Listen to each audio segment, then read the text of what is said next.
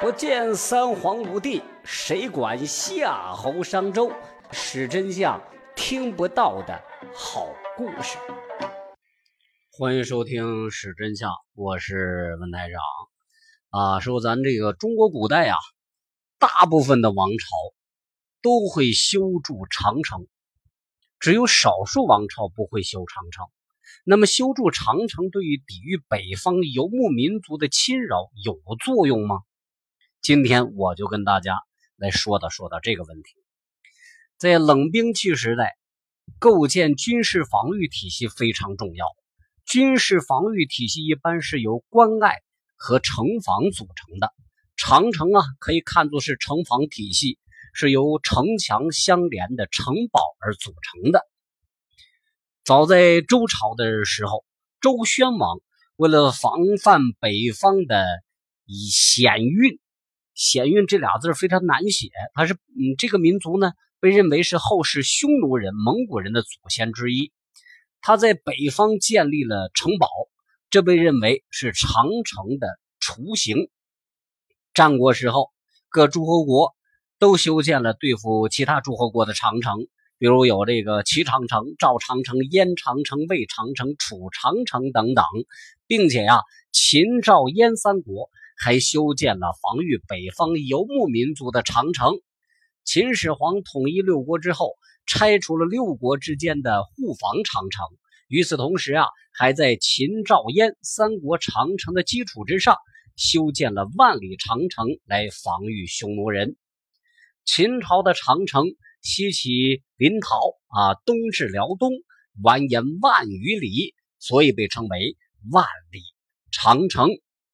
以后呢，除了这个唐朝、宋朝、元朝、清朝以外啊，历朝历代均有修筑长城。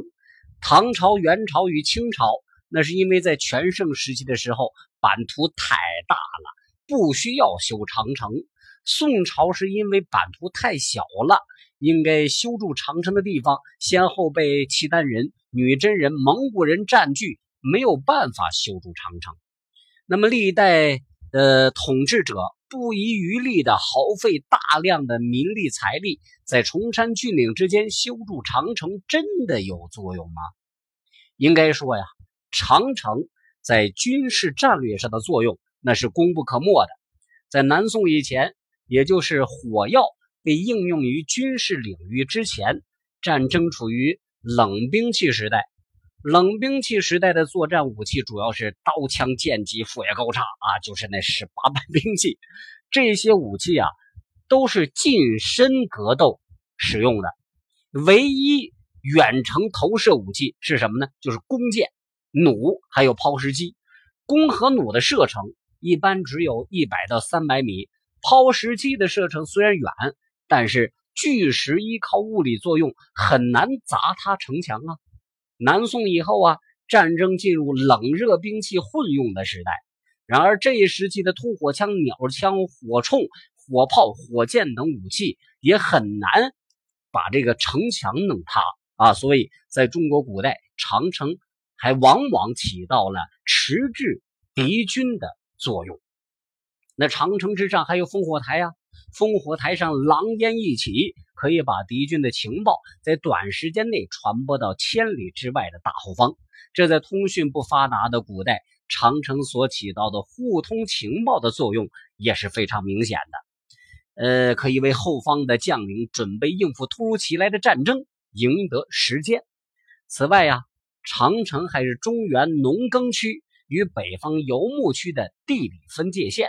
长城的修筑使得游牧民族对农耕区侵扰的机会减少了，尤其是双方小规模冲突的时间减少了，有利于减少战争的发生，对游牧区与农耕区都是有利的。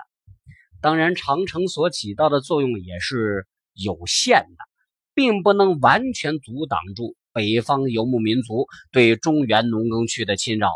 在历史上，中国北方的游牧民族突破长城一线，深入中原内地抢掠的事件发生过好多次，比如这个完颜阿骨打、成吉思汗啊，多尔衮等人率领的军队皆越过了长城。在明朝的时候，蒙古骑兵还三次越过了长城，兵临荆棘之地。万里长城防线太长了，分兵把守，容易造成兵力分散。游牧民族的骑兵很容易集中力量攻破其中一个据点，而长驱直入。那长城作为军事防御工事，在战争中所起到的作用。还有依赖于后方的经济实力、军事实力以及将领们的指挥策略。长城在抗日战争时期也是发挥过作用的。一九三三年，日本侵略者在侵占我国的东三省之后，妄图侵略我国的华北地区，对当时的热河省发动了进攻。中国军队依靠长城，利用险要地势，在山海关、喜峰口、古北口附近的长城一线顽强阻击日军，长城再一次发挥了防御攻势的作用。好了，今天就到这儿啊！我是台长，欢迎各位转发，欢迎你们啊评论啊点赞，谢谢各位，下期。